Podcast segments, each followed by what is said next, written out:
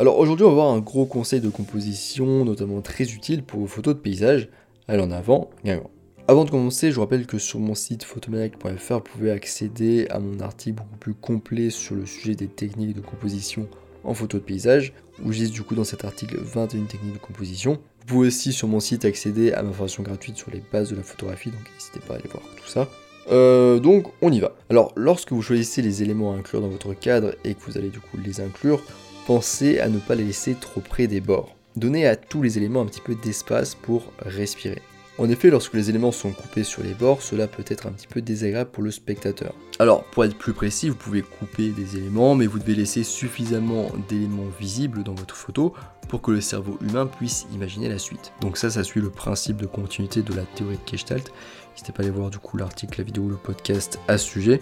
Alors ce principe quand même, il fonctionne surtout pour les grands éléments ou les ensembles connus par l'être humain, comme par exemple un pont, une chaîne de montagne, une forêt, un ciel ou une plage. Ça fonctionne beaucoup moins bien ce principe de couper quand il s'agit d'un élément important de la photo d'un élément unique que le cerveau, l'être humain ne connaît pas, ou si c'est un élément assez euh, petit, isolé et fini.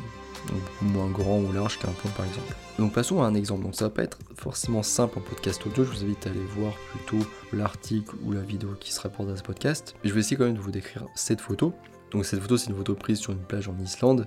Donc c'est une photo qui est prise plutôt en fin de journée. On a euh, au premier plan donc on a un caillou avec un petit peu de mousse dessus. L'appareil photo est positionné à une hauteur plutôt basse, donc on est assez proche du caillou. Euh, l'appareil photo est quand même légèrement penché vers l'avant parce qu'on voit bien comme ça la surface, toute la plage. On a aussi euh, des choses très intéressantes comme des lignes très régulières sur la plage, dû sans doute au va-et-vient des vagues. Donc là la, mer s'est retirée et du coup en fait le sable est humide, mouillé et il forme aussi des petites vagues, en fait il fait des petites bosses comme ça, régulière continue. Donc on a le petit caillou moussu en bas à gauche au premier plan.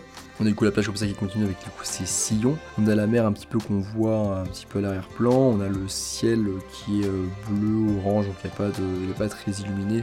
Globalement la scène n'est pas très illuminée, c'est parce que c'est en fin de journée. On n'a pas de soleil dans le cadre, on n'a pas de lumière réellement violente. On a quelques nuages dans le ciel intéressants qui sont d'ailleurs un petit peu légèrement flous je pense, j'ai flou le moment, du doute un temps de pause un petit peu long.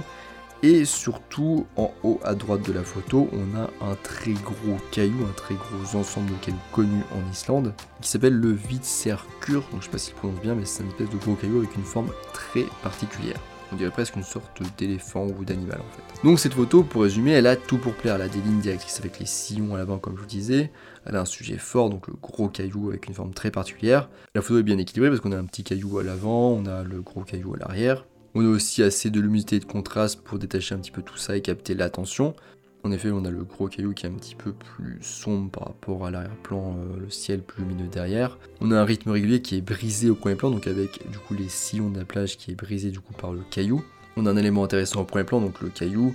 En plus, qui est un petit peu une comparaison en contraste avec euh, le fait que c'est un petit caillou comparé au gros rocher, au gros caillou à l'arrière-plan, donc ça aussi c'est intéressant, c'est un contraste plus d'idées.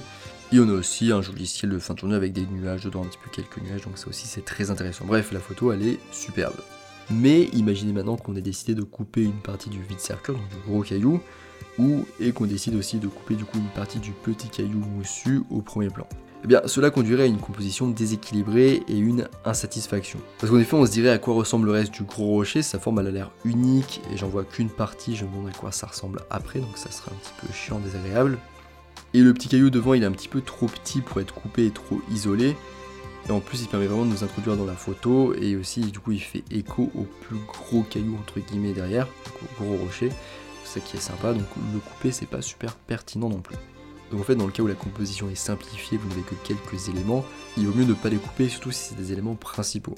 Donc pour en revenir à notre exemple, on a par exemple la plage, la mer et le ciel qui sont coupés, mais c'est pas vraiment un problème ici parce que c'est des grands éléments continus et qui sont connus du cerveau, et en plus, ils font plutôt partie du décor, donc c'est encore moins grave si on les coupe. Alors pour vous aider à bien garder vos éléments dans le cadre, il peut être utile de regarder la scène en mode live view, donc avec euh, le viseur qui s'affiche en gros sur l'écran LCD. De cette façon, vous pouvez vraiment vous faire une idée de ce à quoi va ressembler la photo finale, y compris euh, faire attention à toutes sortes de petits détails que vous n'aurez pas remarqué autrement. En tout cas, peut-être pas avec le viseur seulement. Donc voilà, on est à la fin de ce podcast sur une technique de composition aux photos de paysage. J'espère que ça vous a plu. N'hésitez pas à aller voir l'article du coup sur mon site photomac.fr qui parle de 21 techniques de composition au paysage. Sur mon site, vous pouvez aussi accéder à ma formation gratuite sur les pages de la photographie, donc n'hésitez pas à aller voir tout ça. Moi je vous laisse ici à vos compositions de paysages et je vous dis à bientôt sur les internets mondiaux.